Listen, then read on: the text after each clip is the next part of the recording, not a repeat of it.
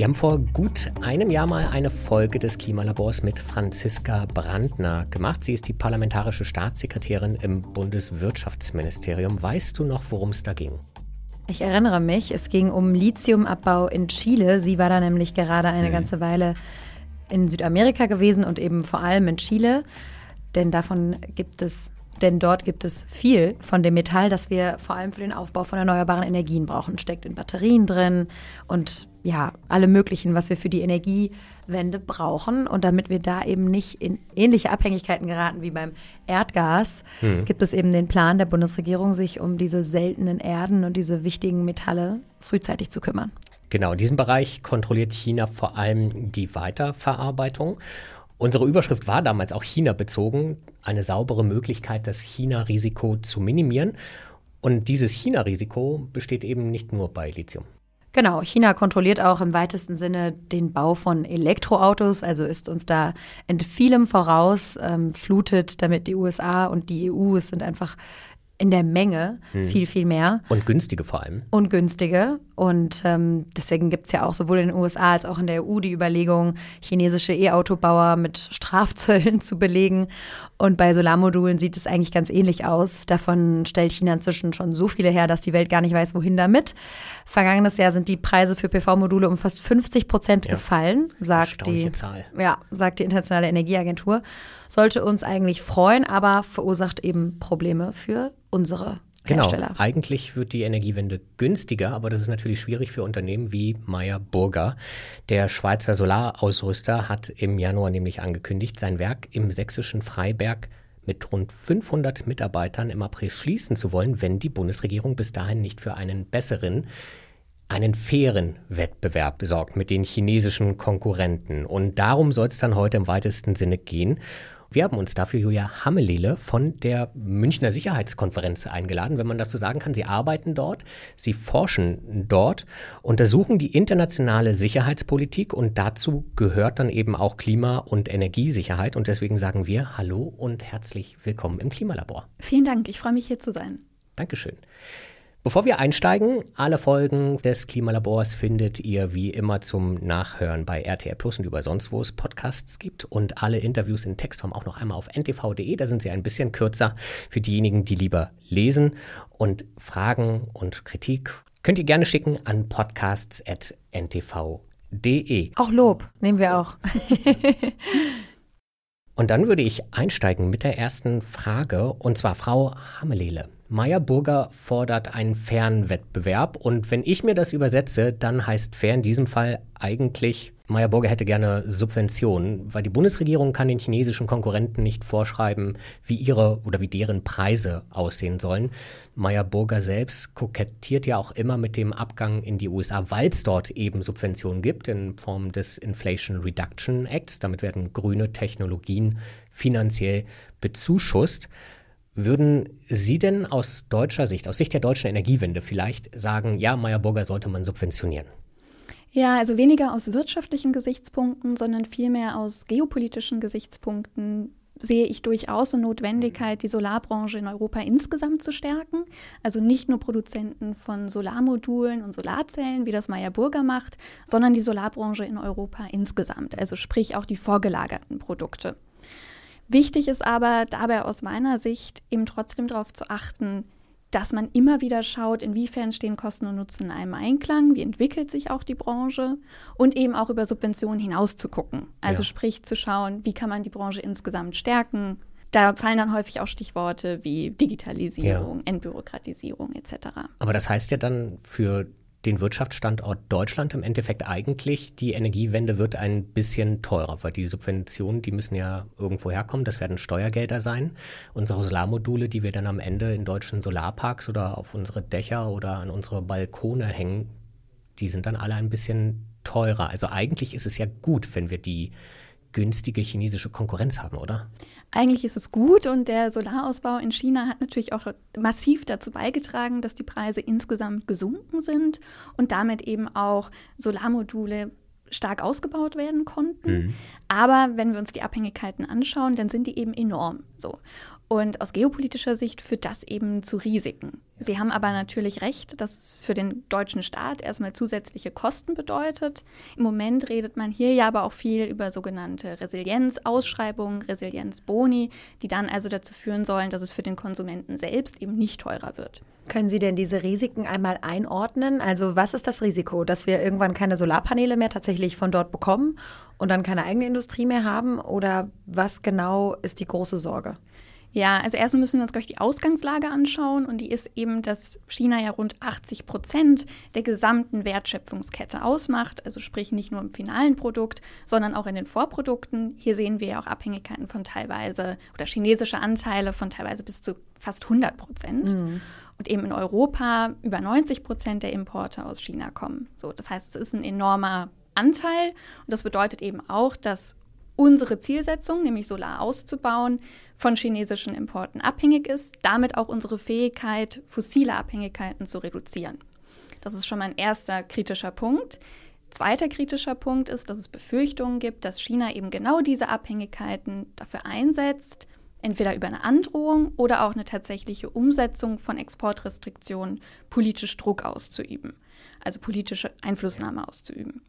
Aber glauben Sie denn wirklich, also China braucht ja auch Absatzmärkte dafür. Deutschland mhm. ist wahrscheinlich einer der besten Kunden, äh, zahlungskräftigsten.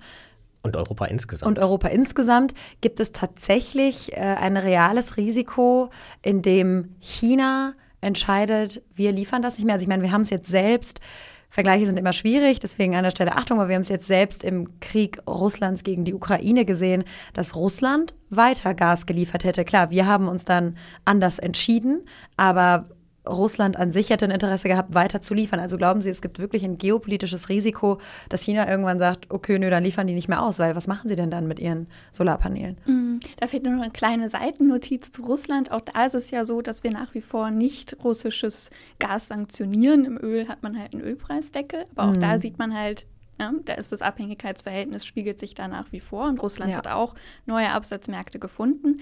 Und man kann es schon ein bisschen übertragen, weil China ja auch durchaus auch andere Absatzmärkte finden würde, selbst auch einen großen Bedarf hat. Und ähm, man ja auch schauen muss, und das hat man in Russland auch gesehen, dass so rein wirtschaftliche Gesichtspunkte ja ab einem gewissen Moment nicht mehr greifen. Wenn man mhm. wirklich sagt, man ist in einem geopolitischen Wettbewerb und es dominiert dann eben mh, mm, ja ein Denken auch in diesen Großmachtdimensionen, dann ähm, ja, treten wirtschaftliche Erwägungen vielleicht ein Stück weit zurück. Ähm, hat man auch an, bei Russland gesehen. So. Sie haben aber vollkommen recht, dass es natürlich auch für China mit Risiken einhergeht, mit Exportrestriktionen zu drohen, weil das natürlich unsere Bemühungen befeuert, zu diversifizieren. Das sieht man auch an Reaktionen auf chinesische Exportrestriktionen, auf seltene Erden beispielsweise 2010 ähm, gegenüber Japan. Japan hat danach massiv diversifiziert. Also auch für China ist es ein Balanceakt. Ich würde trotzdem sagen, mit Blick auf die starken Abhängigkeiten unser großes Interesse, Solar auszubauen, ist es trotzdem wichtig, zumindest so einen gewissen Grundstock in Europa zu halten. Mhm um eben auch zu signalisieren, wir sind abhängig, ja, aber wir machen uns nicht komplett abhängig. Aber da muss man aber auch sagen, Meyer Burger ist ja nur ein Unternehmen. Ja. Also da müssen wir halt dann sehr viel mehr investieren und sehr viel mehr subventionieren. Mhm. Ja, Meyer Burger ist nur, ist nur ein Unternehmen. Mit 500 ist, Mitarbeitern, ähm, also es ist auch kein großes. Mit 500 Mitarbeitern da in Freiberg, genau. Sie haben ja noch, verfügen, glaube ich, noch über eine weitere, wenn nicht sogar zwei weitere ähm, in, in Deutschland. Ähm, aber ja, ähm, und das ist auch, ein, ist auch ein problematischer Punkt, dass es im Moment nur ein Unternehmen ist. Es wäre schön, wenn es mehr wären meine Logik wäre da trotzdem besser als eins als keins. Ja? ja. Ähm, und dann aber ein überzeugendes vorhin, Argument. Ja, ja, und dann aber auch, wie vorhin schon angedeutet, mehr auf die gesamte Branche zu blicken. Also nicht nur auf Meyer Burger zu blicken, sondern wirklich auf die gesamte Wertschöpfungskette. Wir haben eben zum Beispiel auch massive Probleme in den Vorprodukten wie den Wafern. Ja. ja. Also auch darauf zu schauen, dann auch darauf zu gucken, wie denkt man es nicht nur aus einem deutschen Blick, sondern aus einem europäischen Blick. Also wo können wir auf europäischer Ebene besser zusammenarbeiten und als weiteren ganz wichtigen Punkt eben auch in Forschung und Entwicklung zu investieren ja. und dann eben zu suchen, gibt es vielleicht Nischen, die wir besetzen können, in denen wir besser werden, also wo wir auch einen tatsächlichen Wettbewerbsvorteil haben. Gibt es denn dann in der Forschungstheorie schon eine Art Zeitplan, in wie vielen Jahren das ablaufen und passieren müsste? Weil in meiner Vorstellung, und die ist jetzt sehr naiv in diesem Fall, würde ich mhm. sagen, wenn die Solarmodule jetzt so günstig sind, dann bestellen wir ganz viele davon, packen uns die Lagerhäuser voll und nehmen dann zehn Jahre lang alle Solarmodule aus den Lagerhäusern und dann ist es egal, ob China uns noch was liefern möchte oder nicht, weil wir haben ja die Lager voll und die Solarmodule, die sollen ja auch 20 bis 25 Jahre halten. Also es ist nicht so wie bei Öl oder Erdgas, dass wir da kontinuierlich Nachschub bestellen müssten. Ja, das sind alles sehr gute Punkte und ja, im Moment sind die Lagerhäuser ja auch sehr gut gefüllt. Das heißt, so einen gewissen Puffer haben wir auch. Die vorherigen Lagerhäuser führten wiederum, Sie hatten es angedeutet, zu Problemen auf dem heimischen Markt, weil es die Preise eben mhm. kaputt gemacht hat, mhm. Preise sehr stark gedrückt hat. Es gibt auch Stimmen, die fordern, dass eben sozusagen von staatlicher Hand diese Bestände aufkommt und dann sozusagen so ein ja, Puffer staatlich. So wie die ähm, nationalen Ölreserven fördert. in den genau, USA. Ganz genau, wie, wie nationale Ölreserven. Ähm, das sind Punkte, die, die diskutiert werden. So wie ich das überblicke, reicht es aber nicht aus, wenn wir langfristiger denken und wenn wir uns auch die Ausbauziele anschauen, die ja eben auch sozusagen eine Verdreifachung schon vorsehen in den nächsten Jahren. Sie haben es jetzt auch schon ein paar Mal angedeutet, dass es Ihnen darum geht, auch sich den Gesamtmarkt anzuschauen. Und tatsächlich mhm. finde ich das den springenden Punkt, wenn man die Ursache sozusagen dieser Abhängigkeit angehen möchte, dann wäre die ja, warum sind eigentlich unsere Solarpaneele so viel teurer als die aus China? Und wir erleben das ja nicht nur jetzt in der PV-Branche. Ich habe gerade auch interessante Gespräche zu Elektrolyseuren, Elektrolyseure, das ist so ein schwieriges Wort, Entschuldigung, ähm, dass es eben da auch diese Diskussion gibt, dass da auch die chinesischen Produkte 20 bis 30 Prozent günstiger sind mhm. und man da nicht so richtig rankommt. Das mag Qualitätseinbußen ähm, durchaus auch bedeuten, Produkten, aber bei 30, 20, 30 Prozent Preisunterschied, da müssen die Qualitätsunterschiede schon sehr, sehr groß sein, damit sich dann äh, die Unternehmen eben trotzdem für die für das Made in Germany sozusagen entscheiden. Also was glauben Sie, wie man an diese Ursache rangehen könnte? Mhm. Vielleicht auch noch zum Thema Qualitätsunterschiede. Auch da ist es ja so, dass China auch tatsächlich in manchen Bereichen technologisch führend ist. Ja. Ich glaube, das ist für uns in Europa auch immer wichtig, sich das vor Augen zu führen, weil es eben nicht mehr so ist, dass die Chinesen von uns kopieren, ähm, mhm. vereinfacht gesprochen, uns dann nachmachen, sondern dass wir uns viel mehr auch fragen müssen, wie bleiben wir denn auch technologisch überhaupt wettbewerbsfähig? Es gibt jetzt auch eine neue Studie zu Patenten. Auch da ähm, macht China extreme Fortschritte. Ähm, Gerade im Batteriebereich sind sie auch führend. Also ich glaube, da müssen wir, glaube ich, auch auch aufpassen oder darauf achten, ähm, wie bewahren wir überhaupt auch unsere technologische Wettbewerbsfähigkeit. Und dann, ja, hat China aber eben auch Vorteile über einen großen Markt, über geringere Produktionskosten und halt eine sehr gezielte und langfristige strategische Industriepolitik, was bedeutet massive Subventionen, aber eben auch durchaus sehr langfristige Strategiepläne, die bei uns eben auch gefehlt haben vergleichsweise sehr geringe Lohnkosten, oder? Also das ist in Deutschland halt einfach sehr teuer. Die, es gibt einen Fachbegriff dafür, der mir gerade entfehlt, aber nee, Lohnstückkosten ist das, oder? Die sind in Deutschland sehr hoch. Ja, ja, ja, genau. Also dann Bereich Lohn und natürlich auch Sozial- und Umweltstandards. Mhm. So, auch da gibt es Überlegungen zu sagen, ähm, man bezuschusst grüne Technologien in Europa, die eben besseren nach CO2-Abdruck. Ähm, mhm. Frankreich hat da, ich glaube im Dezember war es einen entsprechenden Vorschlag gemacht oder tatsächlich auch ein Gesetz auf den Weg gebracht bei Elektroautos und subventioniert nach CO2-Emissionen. So. Das finde ich tatsächlich auch einen spannenden Gedanken, weil man muss ja befürchten, dass wenn man etwas sehr viel günstiger produziert, dass genau solche Standards weniger eingehalten werden und dann in China eben nicht darauf geachtet wird, wie Lithium und Co. abgebaut werden und wie die Lieferketten so aufgestellt sind. Ich weiß es nicht, aber ich stelle es jetzt mal so in den Raum und ähm, genau diese Überlegung zu sagen, wir schauen uns in Deutschland ganz genau an, wie welche Produkte wir hier fördern können, dass die eben in ihrer gesamten Lieferkette, also nicht nur als Endprodukt ein eine Solaranlage ist immer natürlich irgendwo gut fürs Klima, aber das hängt dann schon auch davon ab, wie sie produziert wurde. Nur da reinzugucken, ist wahrscheinlich unglaublich aufwendig, oder? Das ist aufwendig, ähm, aber notwendig. Aber notwendig, weil, weil, es natürlich auch bedeutet, dass man ja nicht nur abhängig ist mit Blick auf das Endprodukt, sondern ja auch mit den Vorstufen. So, also es hängt ja dann wirklich unmittelbar zusammen. Ähm, wenn ich darf, würde ich gerade noch einen Punkt auch noch ergänzen mit Blick auf Standards, weil auch das ein weiteres Argument ist, zu sagen, ähm, wir diversifizieren weg von China. Und zwar ist es halt die Menschenrechtslage in vielen Bereichen, in denen sogenannte Polysilizium hergestellt wird, das eben so ein Grundbaustein von Solarmodulen ist. Und zwar werden da rund 30 bis 40 Prozent in Xinjiang hergestellt, wo man mhm. eben ähm, von massiven ähm, ja, Zwangsarbeit, ähm, Zwangsarbeit nachgewiesen ist von, von, Minderheiten, nämlich den Uiguren. Ja. Ähm, und wenn man da halt sagt, so. Die aber fairerweise bei VW zum Beispiel nicht festgestellt wurden. Ja, genau, genau, komisch, sehr merkwürdig. Ähm, ja, da muss man vielleicht ähm, kurz einschieben. Da gab es schon eine große Diskussion darüber, VW, Adidas, äh, die da alle in der Region durchaus auch produzieren. Und das ist nach wie vor sowas, was man gerne so ein bisschen wegschiebt und beide Augen zudrückt. Ja, Genau, nur wenn man halt sagt, man nimmt auch die Idee, die ja auch hinter dem Lieferkettengesetz steht, ernst, äh, dann ähm, liegt auch hier ein massives Problem, wenn wir aus dieser Region eben in dem Umfang auch Polysilizium oder dann eben Produkte, die die Stoffe von dort enthalten, ähm, importieren. Und die USA hat ja auch entsprechend reagiert mit ihrem ähm, ähm, Force Prevention Act. Tatsächlich deutet sich da ja dieser viel beschriebene Subventionswettlauf so an, den auch unser Wirtschaftsminister immer wieder von dem er immer wieder spricht und eben erklärt. Wir haben schon einen zwischen China und den USA, mhm. wir haben es mhm. jetzt erwähnt, wir haben den Inflation Reduction Act in den USA, der eben genau dieses lokale Produzieren vor Ort sehr stark fördert. In China gibt es das schon lange, dass eben die chinesische Produktion massiv subventioniert wird.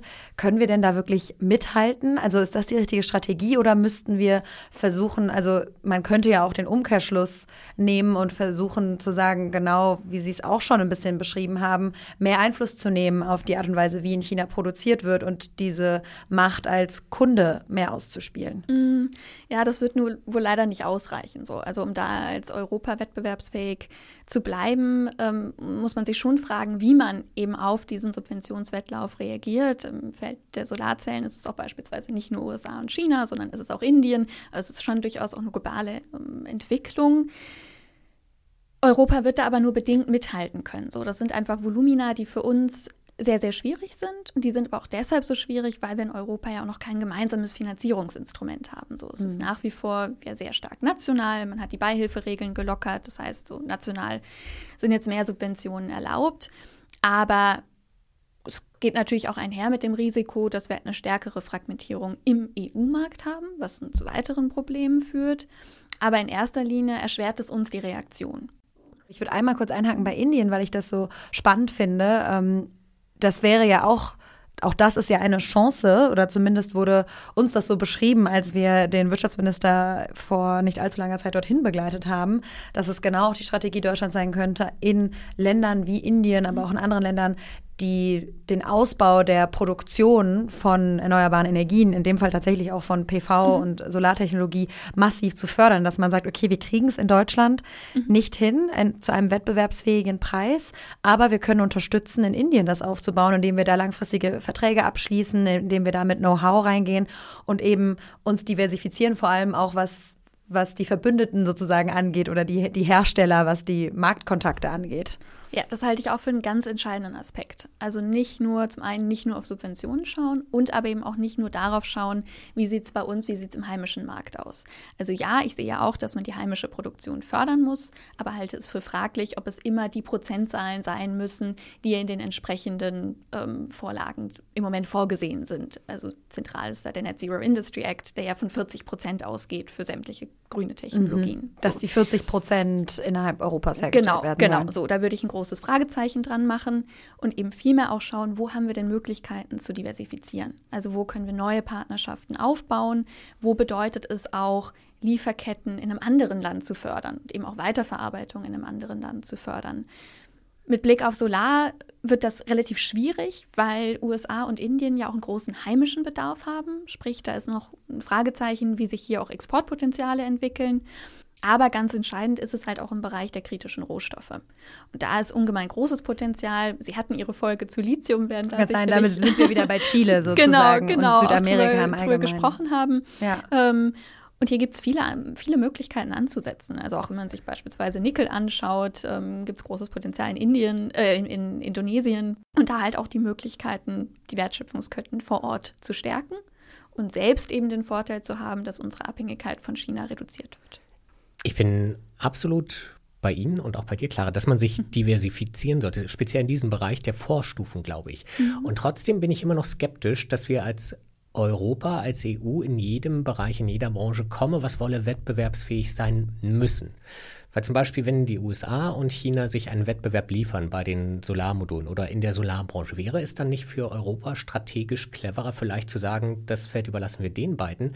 Aber wir haben zum Beispiel eine Windbranche die trotz aller Probleme eigentlich sehr gut funktioniert. Wir haben Vestas, wir haben Siemens Energy, wir haben auch Nordex, wir haben tolle Entwickler mit RWE, Vattenfall, Iberdrola in Spanien, aber auch Orsted und wir hatten mit ihnen auch schon gesprochen, mit den Copenhagen Infrastructure Partners, dass man dort das Geld nimmt und dann probiert, okay, Solar kaufen wir halt im Ausland ein, aber wir machen Windkraft für die Welt. Wir werden da führen. Das ist unser strategischer Vorteil, weil wir sind mhm. ja auch Onshore spielt das eine Riesenrolle in Europa und Offshore soll es auch bald eine riesige Rolle in Europa spielen.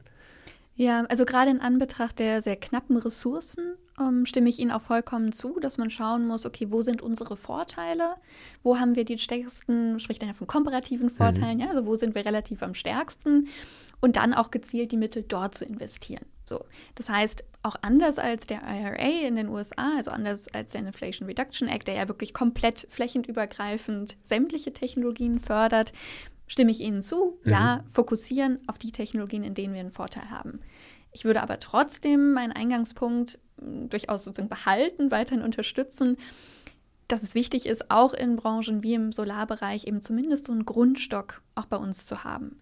Das bedeutet dann aber nicht Wettbewerbsfähigkeit im klassischen Sinne, sondern das kann auch sein, dass das dann eine Branche ist, die man irgendwo auch langfristiger unterstützen muss und halt kurzfristige Anschubfinanzierung nicht ausreichen. Für den Fall, dass der Tag kommt, an dem China tatsächlich sagt, nee, für Europa gibt es nichts mehr, dass wir dann in der Lage sind, schnell wieder einigermaßen schnell für europäische Verhältnisse wahrscheinlich wieder hoch zu skalieren und das wieder aufbauen zu können. Ganz genau, ganz genau. Also zumindest einen Grundstock da zu haben, schneller ausbauen zu können und halt auch zu signalisieren, so ein bisschen was haben wir immer noch. Okay. Das sind ja tatsächlich auch Lehren, die so ein bisschen aus der Corona-Zeit kommen, wo wir gemerkt haben, wie dramatisch es ist, wenn wir von solchen wichtigen Dingen Klar, da ging es viel auch um Medikamente und Masken und so weiter, wenn wir Ein gar Teil nicht mehr in der Lage sind. baut heute Masken, morgen Solarmodule. nee, aber es ist tatsächlich ja äh, ein ziemlich großer, ein ziemlich großes Umdenken, auch in der Art und Weise, wie Deutschland sonst seine Wirtschaft ausgerichtet hat. Es ist ja eine sehr auf Außenwirtschaft ausgerichtete Marktwirtschaft, in der man normalerweise, da kommt dann so mein klassisches VWL-Studium raus, man sollte immer da produzieren, wo es am günstigsten ist und am besten und immer genau diese Konzentration auf das, was man gut kann, davon profitieren am Ende alle. Und trotzdem äh, kann ich das gut nachvollziehen, dass man sagt, man braucht da so einen Grundstock. Ich frage mich jetzt noch so ein bisschen, ob Sie eigentlich sehen, dass diese geopolitischen Bedenken mit eingerechnet werden in unserer aktuellen Politik. Also Sie haben es angesprochen, es gibt einen europäischen Plan, der vorsieht, 40 Prozent solcher mhm. Dinge in Europa herzustellen. Darüber kann man diskutieren. Es gibt eine Klima-Außenpolitik-Strategie. Es gibt eine Strategie zu den seltenen und kritischen Erden und Metallen. Sehen Sie, dass sich das widerspiegelt? Also würden Sie sagen, wir bewegen uns da schon in die richtige Richtung oder ist das Feld dann doch noch ziemlich offen. Ja, also ich glaube schon, dass man sieht, dass das politische Bewusstsein über diese kritischen Abhängigkeiten deutlich zugenommen hat. Zum einen durch die Corona-Pandemie und die Unterbrechung der Lieferketten in dem Fall und aber eben auch durch den russischen Angriffskrieg und so dieser große Schock zu merken, wie sehr wir von russischen Gaslieferungen abhängig sind. Ähm, das hat sicherlich dazu geführt, dass es ein größeres Bewusstsein gibt. Das spiegelt sich auch in den Acts, die Sie gerade genannt haben. Das spiegelt sich auch in der European Economic Security Strategy, die auch heute nochmal konkretisiert wird.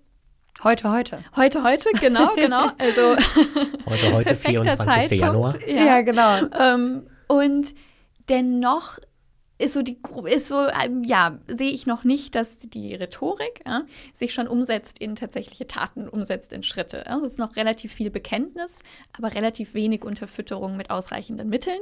Und das sieht man eben beispielsweise auch daran, dass der Net Zero Industry Act und der Critical Raw Materials Act eben keine oder kaum neue finanziellen Instrumente auch zur Verfügung stellt. Critical Raw Material Act übersetze ich einmal. Also da geht es genau um diese kritischen Rohstoffe und die Strategie dazu. Und äh, die anderen Begriffe hoffentlich waren, glaube ich, alle verständlich. Ich habe nur gerade gedacht, es ist immer nicht so einfach, wenn man da nicht ständig zu liest. Können Sie das auch bei Ihrer eigenen Organisation, also die Münchner Sicherheitskonferenz ist ja genau das. Äh, sie tauscht sich aus über die größten Sicherheitsbedenken der jeweiligen Zeit. Würden Sie sagen, es spiegelt sich da wieder? Weil mein Eindruck ist immer, vielleicht ist es aber auch die mediale Berichterstattung, dass dieses Thema, wenn wir jetzt eben, die Münchner Sicherheitskonferenz steht demnächst wieder an, aber auch auf der Klimakonferenz in Dubai gab es zwar immer wieder kleinere Veranstaltungen dazu. Es war aber ehrlicherweise in Dubai jetzt auch das erste Mal, dass das so richtig auf der Agenda stand. Und das Thema ist noch nicht wirklich bei allen angekommen, oder?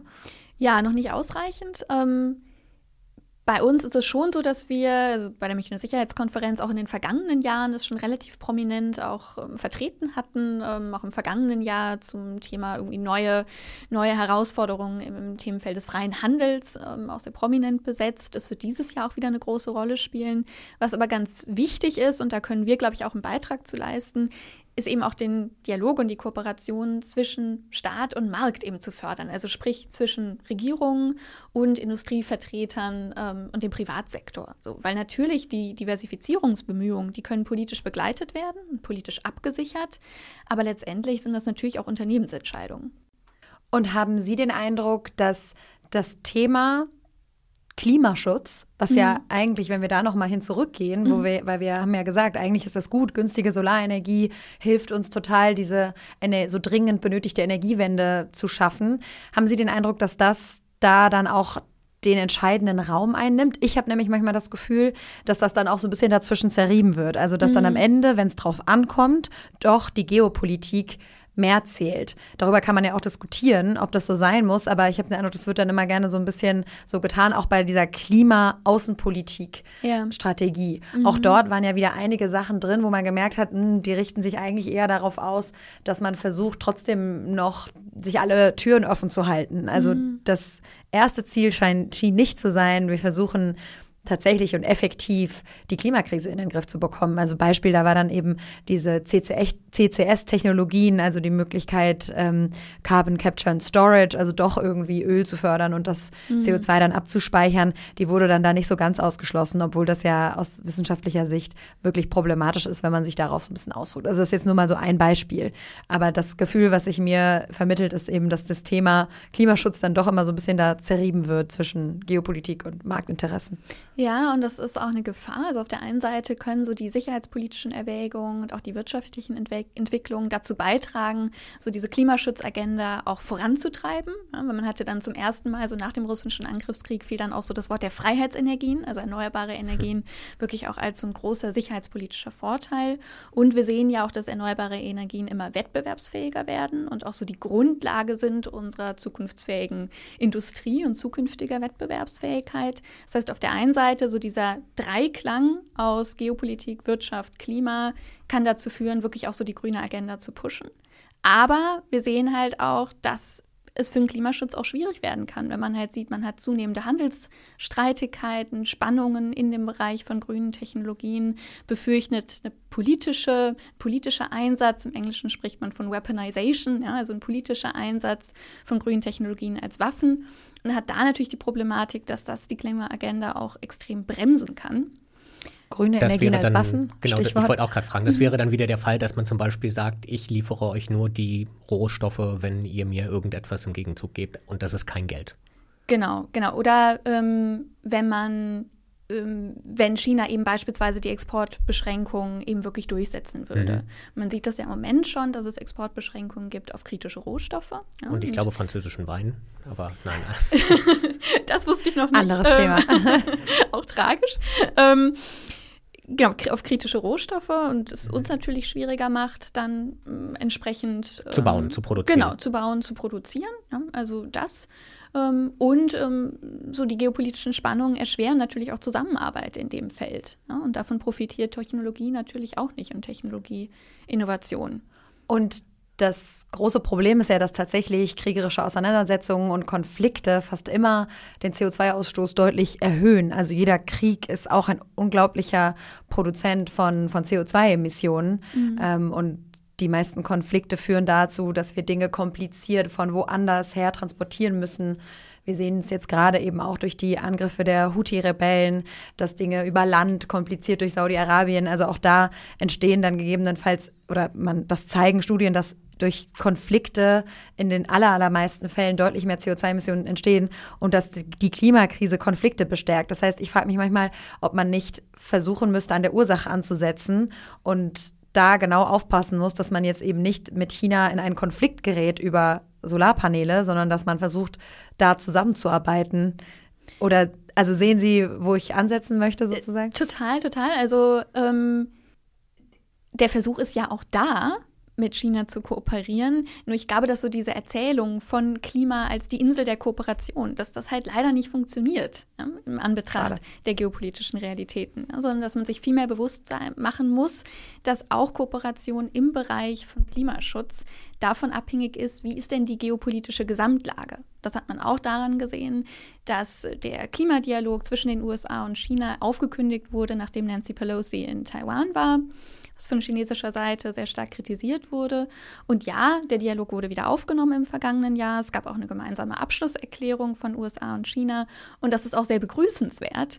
Es wurde auch als großer Erfolg im Vorfeld der Klimakonferenz gefeiert. Ja. Wurde auch als Erfolg gefeiert, war auch ein wichtiges Signal im Vorfeld der Klimakonferenz. Aber es ist halt trotzdem die Frage, wie viel wird davon umgesetzt, in welcher Stärke und wie realistisch sind ambitioniertere Vorhaben. Und die sehe ich im Moment nicht. Also ich sehe nicht, dass China und USA jetzt wirklich gemeinsam überlegt, wie kann man Handelsregeln beispielsweise grün ausgestalten? Wie gehen wir um mit Subventionen? Oder gemeinsam überlegen, wie schafft man es, einen großen Schritt zu gehen im Bereich der Klimafinanzierung? Das sehe ich leider nicht. Haben Sie denn für sich persönlich oder vielleicht auch als Münchner Sicherheitskonferenz eine Art Worst-Case-Szenario formuliert, wo Sie sagen, liebe Leute, wenn wir uns nicht zusammenreißen und nicht aufpassen, das ist das, was uns dann droht? Also ich glaube, es ist ja immer wichtig, sich vorzubereiten auf unterschiedliche Szenarien und sich zu überlegen, okay, einfach im Bereich, im Bereich von China beispielsweise, wie würden wir reagieren, wenn es mhm. tatsächlich zur Aggression gegenüber Taiwan käme? Welche Optionen hätten wir dann? Wie sollten wir darauf vorbereitet sein? Ähm, das ist sicherlich wichtig und dann aber natürlich auch trotzdem immer zu schauen. Kooperation ähm, wäre wahrscheinlich erst einmal eingestellt. Ja, ja, Kooperation wäre da ähm, erst einmal eingestellt. Ähm, man muss dann natürlich auch überlegen, wie reagiert man dann wirtschaftlich? Also mhm. mit welchen Sanktionen würde man reagieren? Wie federt man das für die eigene Wirtschaft ab? Ähm, und da ist es dann eben auch wichtig, auch China deutlich zu machen, welche Konsequenzen das hätte. Wie hoch der wirtschaftliche Preis da auch wäre. Und dann ist es aber natürlich trotzdem, und den Punkt möchte ich auch schon auch nochmal machen, ist es natürlich wichtig, auch immer wieder zu schauen, okay, wo gibt es aber vielleicht kleine Felder der Kooperationsmöglichkeiten? Also wo kann man zum Beispiel gemeinsame Lösungen finden im Bereich von Standardsetzung beispielsweise? Also einigt man sich auf gemeinsame Regeln zur Standardisierung von Methanausstößen etc. So, das klingt dann alles super technisch, ist es auch, aber sind dann eben vielleicht kleine Schritte, die dann halt trotzdem noch gelingen können. Und tatsächlich ja auch ein großer Vorteil Deutschlands, diese Standardisierung, die berühmte DIN-Norm, äh, ist eines unserer besten, ich glaube, wenn nicht sogar das Export, der Exportschlager schlechthin. Ich hätte noch eine Frage, was dann den tatsächlichen Bereich der fossilen Energien angeht, weil mhm. tatsächlich wird dieses Argument Geopolitik ja auch immer wieder genannt, wenn man sagt, wir müssen auch einen gewissen Stock an fossilen Energien und Möglichkeiten damit zu arbeiten, vorhalten. Mhm. Also auch das sehen wir jetzt gerade durch diese durch diesen extremen Ausbau von LNG-Terminals, der ja immer wieder damit begründet wird, wir müssen Sicherheiten schaffen, wir müssen große Puffer schaffen. Sehen Sie da auch die Gefahr, dass dadurch in gewisser Weise die Energiewende ein bisschen verschleppt wird, weil man immer wieder sagt, naja, wir müssen aber schon noch gucken, dass wir ähm, im Zweifel darauf zurückgreifen können? Ja, die Gefahr gibt es schon. Man spricht ja dann von den sogenannten Lock-in-Effekten, also dass man stecken bleibt in, in fossilen Energien. Ähm, die Gefahr gibt es, aber es ist natürlich auch eine große Herausforderung, Klimaziele in Einklang zu bringen mit wirtschaftlicher Resilienz und eben auch mit Energiesicherheit. So, und dafür braucht es gewisse Puffer. Man ähm, wird auch weiterhin einen sehr volatilen Energiemarkt haben, sprich auch wechselnde Preise etc. Dafür braucht man einen gewissen Puffer. So bei den LNG-Terminals, die Studien, die ich gesehen habe, sagen, sind eigentlich einhellig der Meinung, dass der Ausbau da eigentlich zu groß ist. Ähm, war halt damals in so einer Krisenlage sicherlich auch eine sehr starke Reaktion auf, auf die Sorge vor, vor Energieknappheit. Ähm, mhm. Und, aber es ist ein schwieriges Austarieren. So, und es ist auch ein schwieriges Austarieren natürlich für Länder, die selbst fossile Energien herstellen, produzieren, verkaufen, dann eben zu schauen, in welchen Zeithorizonten denken wir, wie groß ist die Nachfrage dann noch und wie schafft man es da eben dann auch zu diversifizieren. Das finde ich ist ein gutes Schlusswort, weil wir nochmal alles abgerundet haben. Wirklich sehr interessantes Gespräch. Wir werden das nochmal genau beobachten und freuen uns eigentlich jetzt schon auf das nächste Gespräch mit Ihnen. Vielen Dank. Vielen Dank, ich danke Ihnen. Auch ich sage nochmal vielen Dank und wie immer auch am Ende noch einmal der Hinweis, alle Folgen gibt es zu lesen auf ntv.de und zum Anhören auf RTL Plus und natürlich auch überall anders, wo es Podcasts gibt. Und wir freuen uns auch über eine Bewertung. Es hilft uns sehr, wenn Sie unseren Podcast auf welcher Plattform auch immer bewerten. Das würde uns freuen. Vielen Dank. Bis nächste Woche. Tschüss. Tschüss.